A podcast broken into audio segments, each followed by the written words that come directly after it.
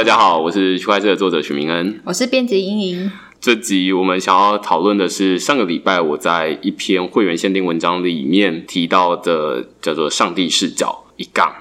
评估产业是否适用区块链的简单框架，这个东西我之所以会把它称为上帝视角，听起来有点浮夸啦。我自己在写的时候，也觉得有点浮夸，但是听起来厉害。但是这其实它有它的背后来源。上帝视角它其实是一个象限图。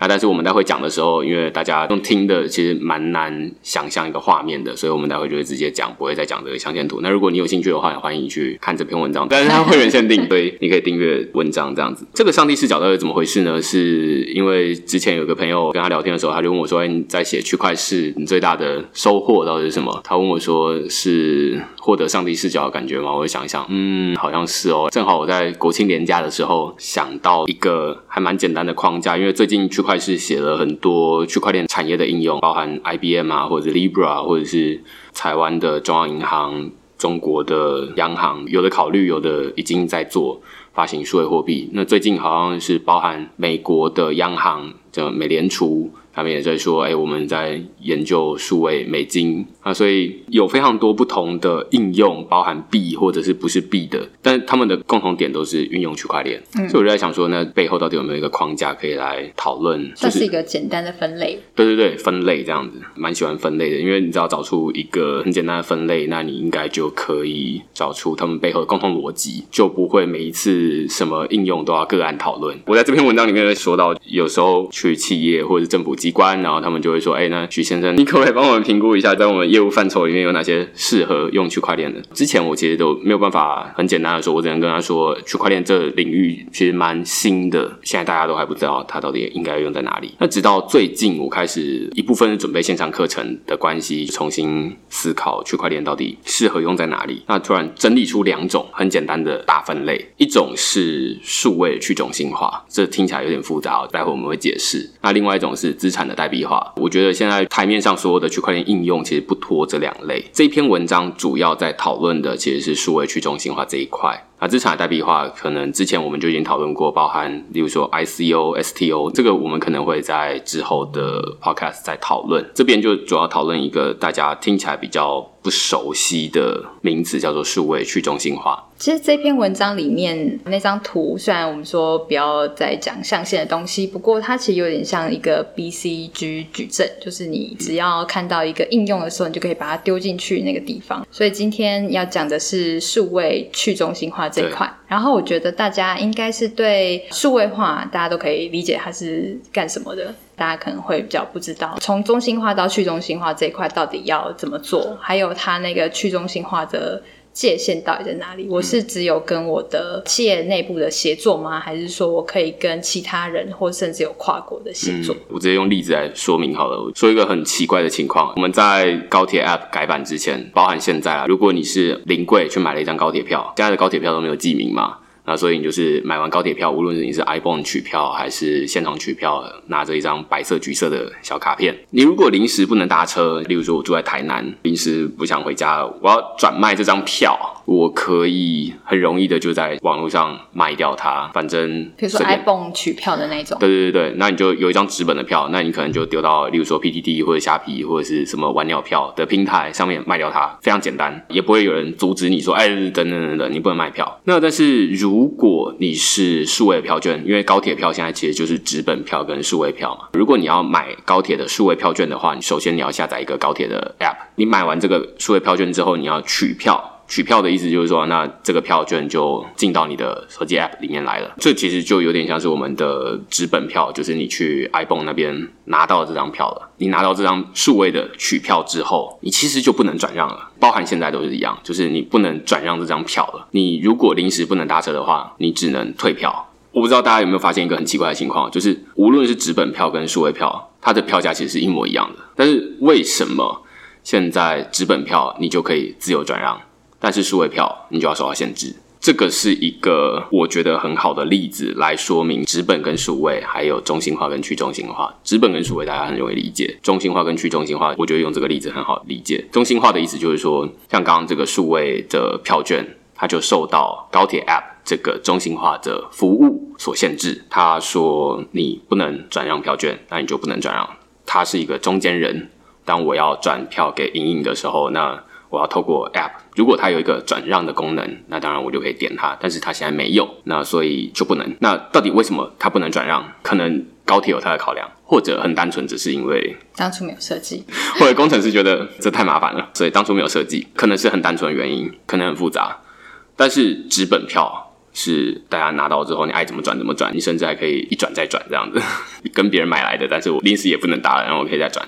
完全没有人限制你，反正去到现场是认票不认人。我们说你爱怎么转让，中间没有人会跳出来说：“哎，你不能转的。”这个叫做去中心化。所以，我们日常生活中有很多的实体的交易，只要它不是实名制，基本上是去中心化的。比如说，我要把电脑卖给别人，这是去中心化；或者是我用现金交易，这是去中心化交易。几乎所有纸本文件，通通都是去中心化。但是，几乎现在所有的。数位服务都是中心化，例如说，哎，我从纸钞，我要现在给你一百块，但如果我现在要变成用银行转账给你一百块的话，那就得要先透过银行它的认可。那如果隐隐正好是银行的黑户，你可能是银行不受欢迎的人物，或者是政府觉得你可能有疑虑，他就会从中间挡下来，这个叫中心化。那所以。分完这个中心化跟去中心化之后，你就大概知道说，OK，那去中心化它的转让形式可能可以很多元，但是中心化它就是端看这个服务提供者，无论是高铁 App 或者是银行 App 的设计者，他有没有想到这些情境？这样子分开来之后，我们就可以分成简单两种，一种是数位还是纸本，另外一种是中心化还是去中心化，所以它就可以组成四种不同的可能。所以我就想说，哎。这个就是一个上帝视角，就是我们之前有讨论过的所有的区块链的相关的应用，几乎都可以套进来。未来所有的应用，这是我的猜测，我相信未来肯定是这样，就是所有的应用都会变成是数位的去中心化。但是现况，我们有纸本的去中心化，例如说高铁的纸本票券这样子，那也有数位的中心化。例如说高铁的数位票券，当然还有另外一种是纸本的中心化。你明明是纸本，但是你不能直接转让，你要透过中心化转让。五月天的实名制票券，就是这种实名制票券，或者是我在那个图里面有举像中国的台铁啊不中中国的铁路票券，或者是中国的高铁票券，他们都是实名制买票的。所以，你如果要转让这些票券的话，你就不能要回去对求他说，对对对，可不可以卖给我？对对对对对。那所以你要 follow 它的规则，你不能一转再转，这就是纸本的中心化。那所以。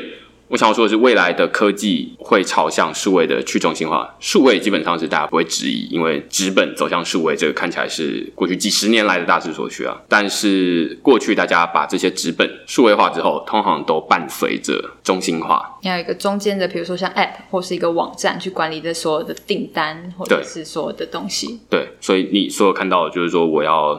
把这些东西数位化之后，我就要开始想规则，就是哎，我们到底要让它有哪些功能，能够怎么转让？那所以可能很早之前，高铁跟台铁他们在做这个 app，他们就想说，哎，他们要有购票跟退票的功能，但没有想到有转让的功能，或者是说这个转让功能他们有其他的疑虑，所以他们就是限制。那所以这个就会创造大家日常生活的不方便。去中心化，你就是随心所欲。我再举一个例子好了，例如说活动通的票券，其实也是一样，就是我随便参加一个活动，结果我不能转让，我得看活动通这个平台有没有提供转让的服务。就我所知，目前应该是没有。对，所以你只能去或不去。那不去，你就是那个票就没有办法再次利用了。那这都是很奇怪的啊！就是如果大家是 Android 手机或者是 iPhone 的手机的话，里面其实都有一款 App 叫做钱包。那个钱包里面你现在放什么？里面有放卡片吗？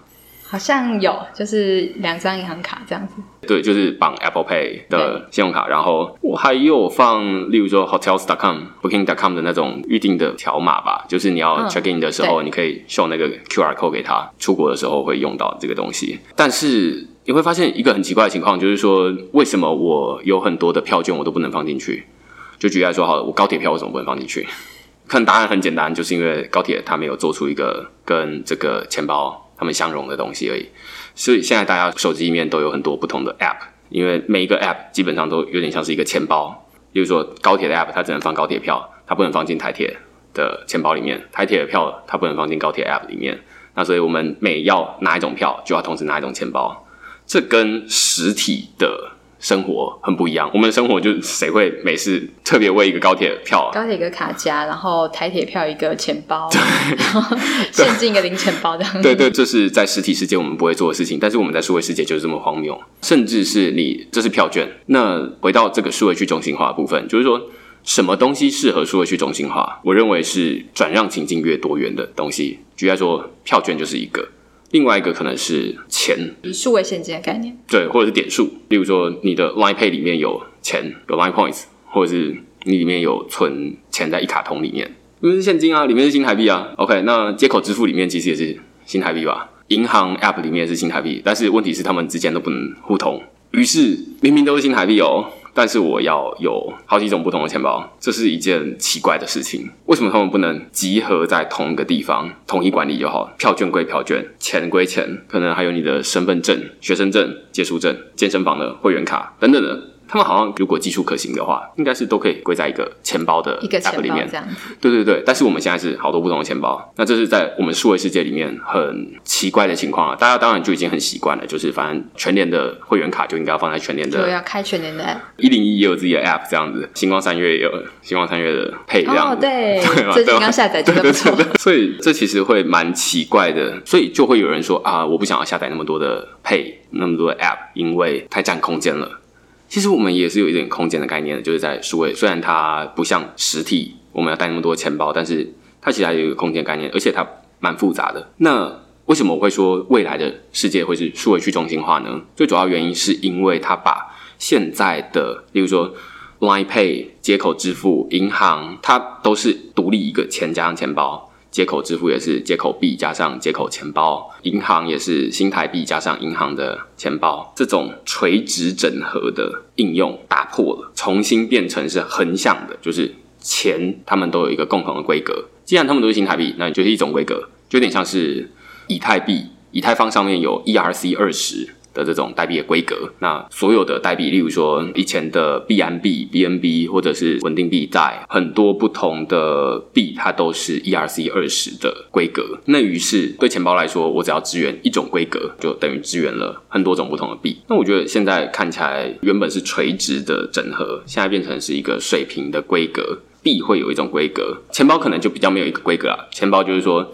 我到底要支援哪一种币的规格？我觉得用实体世界去想，其实好像还蛮方便的。就是你钱包如果很大，然后你刚好你的钱包里面有设计放卡夹的地方，然后有零钱的地方，然后你放钞票的地方，它是可以放美金，也可以放新台币。然后如果它变成到了数位世界来的话，就等于说我今天我的 Light 点数也可以进来，然后我的星光三月的配的方式也可以进来，就等于说我好像放一张。希望那贵宾卡在我的那个钱包里面那种感觉，对对对对，所以现在看起来就是说币有一种规格，然后卡片有一种规格，点数有一种规格，那有很多不同的折价券可能有一种另外一种规格这样子。那但是我的钱包我可以支援，例如说我只要支援四种就好了。那我不用像现在这样，如果我要做一个大一桶的钱包的话，我可能要去问 Line、问接口、问各家银行，所有银行都问一遍这样子，而且他们也不一定愿意跟我通。那这就是一个中心化造成的。使用者的障碍，因为使用者其实我们是追求方便。如果可以用一个 App 管理的话，没有人想要用那么多的 App 来做这件事情。看那个马步机长就知道了，他就是把所有的银行，就是透过它来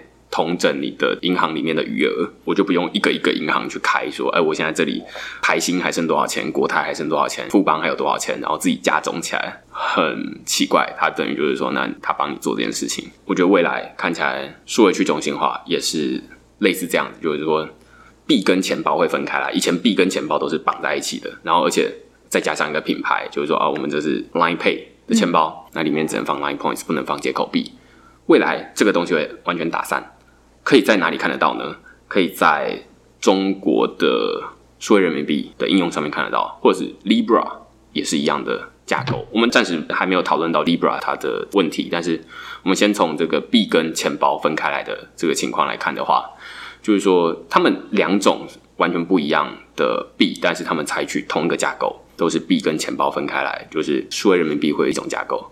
你看中国现在的情况，微信支付是一个支付工具，支付宝是一个支付工具，但是微信支付跟支付宝并不互通，但是他们其实都转的都是人民币，那他们也都各有一钱包。中国央行的数位货币研究所的。所长他就提到说说，现在这样子商业竞争对于人民币之间的流通，其实是对央行的角度来看的话，等于就是说，哎，彼此之间有壁垒嘛。好像我这个一个中国分成两半，从商业的角度来看的话，就是说一半是微信的，一半是支付宝的。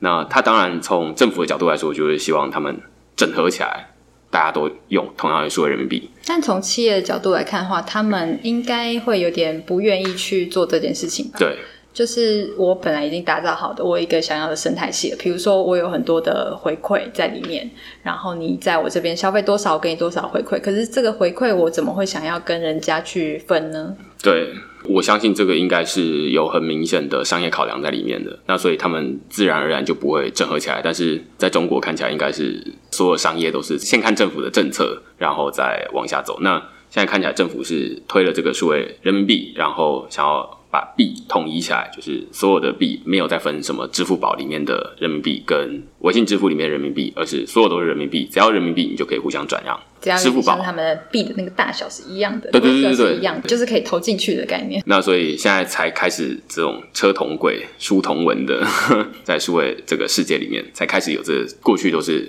各自为政，只是它不是用地理的划分，而是用商业势力的划分这样子。所以支付宝跟微信支付会变成什么样子呢？它就会变成是退化成一个钱包的概念，就是它本来是币加钱包，它现在只单纯扮演好它的钱包的概念。但是说它退化只是一部分，就是说它没有在独掌握它一种人民币，而是它现在可以支援。对它的好处其实是它可以支援很多种不同的币种了。它现在不只可以支援人民币，如果未来中国现在看起来不太支援 Libra，但是可能未来会有其他的国家的货币，他们说不定也愿意支援其他国家的数位货币这样子。有数位欧元，说不定他们也可以这么做。那所以就变成他们好好的扮演自己的钱包。我们再回到高铁票的例子，就是说纸本票券数位化。既然你只是想要数位化一个高铁票券而已，你为什么要做出一个钱包来呢？就是做太多了。那现在用数位去中心化方式，你其实只是纯粹的把纸本数位化而已，因为有也不需地方可以给你放那个数位票据，对，所以高铁它从此之后，它就不用再管钱包到底怎么用怎。么流通，对，这个钱包到底谁能够拿、怎么转等等，那都不是他家的事。他。只要做好规格可以相容，对他只要某 follow 种一个明确规格。主，流的规格，对，例如说 ERC 二十嗯。这种代币的规格，或者是如果是卡片的话，可能就是 ERC 七二一或一五五。假设它是用以太坊这种主流的规格的话，但是这就变成很重要一个事情，就是规格谁来定？在虚拟货币领域，比如说数位人民币是一种自己的规格，然后以太坊他们有一个已经看起来比较成熟的大家的共识，就是 ERC 二十的规格。数位身份呢？数位身份现在国际的标准制定的组织叫做 W 三 C，它是一个网际网络标准的制定的组织。他们也在制定一个数位身份的规格，他们制定 Triple W 规格，所以他们自己现在跳出来说，哎，我们要制定这种数位身份的规格，大家就会觉得哦，那理所当然。接下来大家就是把这种数位身份，例如说微软，或者是 IBM，或者是未来可能 Google，甚至是脸书，他们现在的数位身份都会变成是同一种规格。这样有没有有点像那个护照的感觉？对。就是护照那个大小是一样的，对对所以你要去每个机场的时候，你扫，比如说你要自动通关干嘛的，你你要确保每个国家它都长那个样子，有那个晶片这样子。没错没错，所以这蛮像是我一直都觉得数位的去中心化，你可以直接把它当成是纸本实体世界的数位化。这对很多人来说就是啊，现在不就是吗？对，前提要告诉大家说，现在不是，因为现在数位化的同时也伴随着中心化。那就是我扫护照的时候，我中心化在哪里？你扫护照的时候，如果你变成数位化的话，就变成这个系统要跟那个系统互通，然后你们彼此之间要先有一个机制，就是说我跟你的系统是接在一起的。那我们没有规格，但是我们可以接在一起，这样两边的工程师要碰头，然后去协作出一个我可以认得你的东西。有点像是支付宝跟微信支付要彼此互通的话，那彼此要坐下来好好谈一下。但是如果是一个规格的话，那就变成是你们不用互相讨论了，一起看规格就好了。只要规格对了，大家都会通。对我觉得这是一个在工程面上面，我跟工程师听到这边就会觉得哦，对，这很理所当然，而且未来人生会变得很轻松。但是从使用者的角度来说的话，未必能够感觉得出来差异。你只会觉得说，嗯，这不是本来就应该互通，本来不能通，到底怎么样？就会觉得哦，好像生活变得越来越便利了。但是未必知道说背后它其实是从数位的中心化变成数位的去中心化，或者是从纸本的去中心化变成数位的去中心化这样子。这是从刚刚这个点数啊，或者是票券，或者是钱的例子来看，就是说未来的世界肯定是有一个。币跟钱包的规格，所以我在中国发行数位人民币的这个文章里面，我就是说，未来的资产都不会是一个一个独立的品牌，而是币跟钱包们。币就是这些发币的人，Libra，中国政府、台湾政府、美国政府，他们发行自己的币。你这时候再来看 Libra 跳出来，显然是跟这些国家抬杠嘛，就是冲击他们的利益，因为过去这本来就是只有国家能够做的事情。那谁能当钱包呢？这比较像是在。我之前有一篇文章里面有讨论到，就是台湾央行有写一篇报告，那基本上就是说，哎，现在 FinTech。的公司，比如说像 PayPal 或者像是 Stripe 或者是微信、支付宝或者是 Line Pay，他们都会变成是钱包，就是他们会变成这些，比如说数位新台币的钱包，然后 Libra 的钱包等等的。那他们可以支援很多不同的币，这样。所以这看起来未来会有一个大洗牌，但是我不知道这到底什么时候这样听起来的话，当钱包就是好像重要性其实没有那么高，因为比如说我们不会说掌管金融世界的是香奈儿的钱包或者是 Coach 的钱包这样子，所以就在企业来说。说他们打造自己的钱包，其实是想要建立自己的生态系但是他们现在就是退回来当钱包这件事情，其实对他们来讲，或许是不是不是那么重要一件事情？他们想要的是，可能是有自己的点数，然后我的点数，比如说我的回馈点数，我要怎么样去让它更流通，或者其实我们不要想要让它那么流通，就会有新的商业可能进来。对，我觉得它会不会变得比较不重要？呃，以前都是全联我要发行自己的点数，最主要原因是我想要经营自己的会员生态系。那现在你跟我说，你现在只要当钱包就好，币不是你家的事了。这样子他就觉得，哎，我好像就不能经营我的会员生态系了。当钱包这件事情，那不是他原本的目标。对对对，我觉得分开来，就是说发行币的人，他赚一种东西，例如说那个是国家。或者是他是点数的发行商，我觉得还是会有这种点数的发行商，只是全年的点数或者是全家的点数，那他们肯定还会继续发行自己的点数，只是说这些点数可能彼此最后是可以互通的，因为他们都是同一个规格，有点像现在说的 ERC 二十的代币，他们都可以在交易所里面互相兑换。我三点全家我换你五点 seven，对，所以这是一个市场机制，这是从点数的发行商来看，那钱包的角度就是说，哎，我。纯粹的是提供一个使用情境，例如说 Spotify，我提供一个服务，但是你到底要用什么点数来跟我兑换这个服务？我支援很多种不同的币，这样，于是基本上就是说，你用数位新台币或者是数位人民币来换的话，那我都可以接受，而不用像现在就是说我只支援某一种东西，就是只支援。信用卡支付，那其他的币我都不知道，通通都要透过信用卡这个东西来兑换这样子。所以我觉得可能未来这种平台、这种服务提供者，他们可能都会变成一个钱包的模式啊，就是说提供大家可以来用钱兑换，但是什么钱随便，但我不用自己再做一个钱包，然后自己发一个币了，这个对他来说太麻烦，除非他自己想要经营一个自己的生态系的生态系。对对对对对，我觉得可能是这样了。但是他们之间到底要怎么兑换？我觉得这看起来比较远的。这个是一个好的情况，就是说他会创造哪些价值，但是他其实也会面临某一些障碍。就是说，像 Libra，它就是一个数位去中心化，它从本来跨国转账都是一个数位中心化，那所以，哎，你要从台湾转到美国，钱在哪边发生问题，那就。由那个国家来管理，但是现在如果是数位去中心化的话，首先我不知道说这个钱到底是在哪里，比较难追踪了。倒不是说完全无法追踪，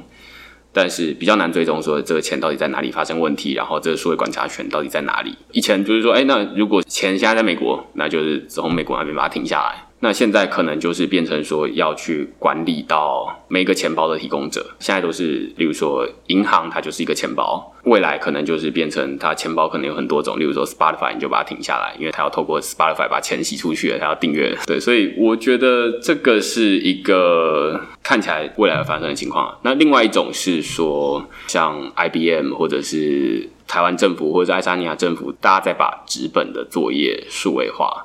那某种程度是这样，就是说，例如说他们在做的是安溯源履历，IBM 在做的 For Trust 这个平台，那他们也是把原本用纸本传递的东西，他们不愿意数位化。举例说，Walmart 发生食安事件了，他要去追溯回，哎，这个生态沙拉到底是谁的？他要一个一个打电话回去。为什么大家不把这些资料统一在一个平台上面呢？如果他有一个统一的平台的话，他就可以马上追查到最初是从哪里来的嘛。但是为什么不要呢？最主要原因是因为。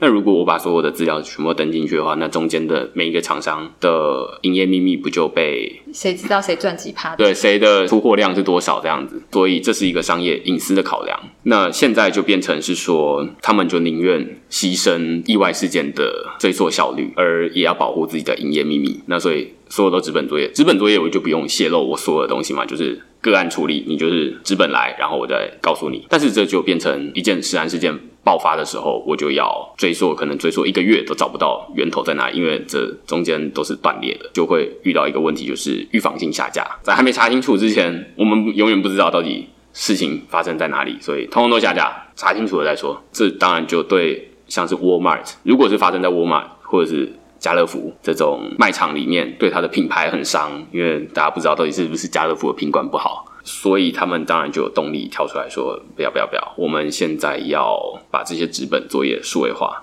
怎么数位化呢？总不能用中心化的方式，因为中心化就代表你的资料都会被彼此都知道对方在做什么事情。对，端看这个资料库到底建立在哪里。所以大家肯定是要一个数位去中心化的方式，就有点像是去中心化就是纸本这样传递嘛。除了这张纸之外，其他不会知道。”那数位去中心化等于就是说，那把这张纸变成是数位的，但是一样在传递这样一张数位的纸在传递，那彼此还是不会知道彼此的资料，这样子就会有效率许多。那所以 IBM 带头，然后跟 Walmart 一起建立了这个 Food Trust 这个平台，那等于就是把原本纸本去中心化的东西变成是数位去中心化的东西，这就可以提升效率。据他们所说，追溯的时间从六七天变成是几秒钟的时间。那这个当然就是快很多，所以实案事件爆发的时候，就不用预防性下架，就是。三秒钟就知道谁应该下架，谁不应该下架，或者是说，实案事件发生的时候，我们三秒钟就知道所有东西是从哪边来的。以前我们要建立每个食品到底从哪边来的这个关系图，就是要花很久的时间。那现在有数位的，我们就可以知道哪里来的。那我们只要找到说啊，原来是中间的运输中间出了问题啊，那所以跟这个运输有关的所有的东西都下架，那其他的东西都可以继续。对的意思是有点像我知道那个路径吗？对，就知道这个，比如说产品它的高丽菜。它经过哪些地方？对对对对，因为在家乐福上面的高丽菜，可能它的路径都不太一样，它的产地也不太一样啊，它经过的蔬果结切的工厂可能也都不太一样，但是最终都是到家乐福的架上销售这样子，所以这就变成说，它要追回去蛮复杂的，可能比我们想象中的复杂许多了。我自己也不太知道，但是我之前有去参观过蔬果结切工厂，然后觉得哇，这真的是，反正就一大堆。菜从产地载过来，然后有点泥土，然后想办法去把它清洗，然后等等的东西，所以每一盒菜在那边已经混在一起了。对，所以你要想办法去追出来这东西。如果用纸本的是非常有难度的，对，那数位可能好一点点这样。所以我们今天举了好几个例子啊，无论是币啊、车票啊，或者是身份证啊，其实资料也是这样，资料它也是一个很复杂的写作。我们现在遇到的就是说，明明是我们的。例如说病历看病的资料，但是我们暂时放在医院中心化管理，于是医院他不敢直接把这些资料拿去卖，因为那不是他的。但是要取得病患的授权又很麻烦，我不知道你下一次什么时候来看病，那我不能期待你每个月都来，我也不可能期待你下个月来的时候我都已经把你要签的资料都准备好了，就是呃许先生这一叠，请你签一下，然后我们授权给某一些研究机构使用，这很麻烦。这是一个中心化，也是资本的做法。对，这是一个中心化资本的做法。那如果是去中心化的话，就是说啊，那这些资料虽然它可能还是保存在医院，但是它可能是经过加密的，换句话说，医院它没有办法直接使用。现在的做法是说，你的病历是直接保存在医院，医院它要拿来做分析，这是 OK 的，但是它不能直接拿去卖，就有点像是我们脸书的使用资料，就是我们放在脸书那边，然后脸书可以直接用来分析，但是它也不能直接拿去卖。Google 也是一样，所以现在这个资料它很难活用。其实银行也是这样，就是你的银行的资料放在银行那边，但是你没有办法使用。但是现在会有一个开放银行 （open banking） 的趋势，就是说，那可以让银行之间互相调用资料，只要用户同意的话。换句话说，现在全球都在走一个资料活化的趋势。那怎么活化？总不可能把存在我们家的数位资料全部都印出纸本来。哎，就是许明天发还给你这样子，那你自己想办法拿去用哦。就是有人打电话给你的时候，你再拿纸本给他，这又回到过去的情况了。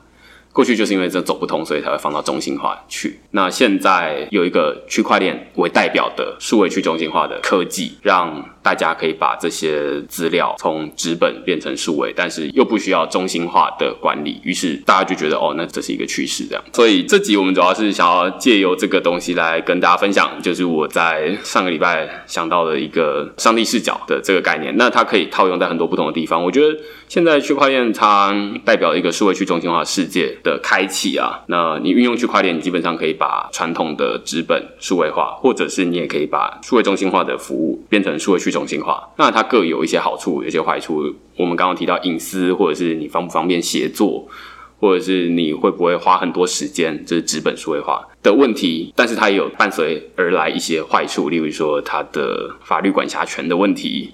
或者是使用习惯不同，企业它习惯纸本作业，你现在叫它数位作业，他们要改变一些习惯，这样子改变作业流程，这都是一些代价。那你就可以去衡量，就是说这到底是利大于弊还是弊大于利，然后决定自己要不要做这件事情，或者是说，哎，你其实不是在这个行业的领导者，你不是像沃尔玛这样子，就是登高一呼，然后如果你不加入我们这个 For Trust 系统的话，你就是被踢出供应链，这样苹果就会有资格说这件事情。但是你说中间的这个供应商，他就没有资格说这件事情，就只能加入，对，就等别人说这样子。等老大说这样子，那所以每一个人的情况都不太一样。那但是我今天提出这个框架，就是给大家自己衡量。就是说，常常遇到很多人就是会问我说：“哎，你觉得现在还有什么样的应用是他应该用区块链，但他还没用的？”这简直太考倒我的知识了，我没有办法一次掌握这么多领域。但是每一个人都有各自的专业，那大家就是拿回这个框架之后，你可以拿回去自己填表格，你就知道说：“哦，那未来如果是在这里的话，那我们现在在哪里？”然后这样的好处是什么？然后坏处是什么？那你就可以自己做了。那希望这集大家有获得一点有用的工具。因为这篇文章是会员限定啊，那我就觉得这个好的东西应该要跟大家分享。所以如果你喜欢这集语音节目的话，我相信你应该也会喜欢那篇文章。那但是因为会员限定，所以欢迎你订阅会员文章这样子。OK，那如果你喜欢我们的语音节目的话，欢迎你在节目下方留言或者评分。那就下次再见喽，拜拜，拜拜。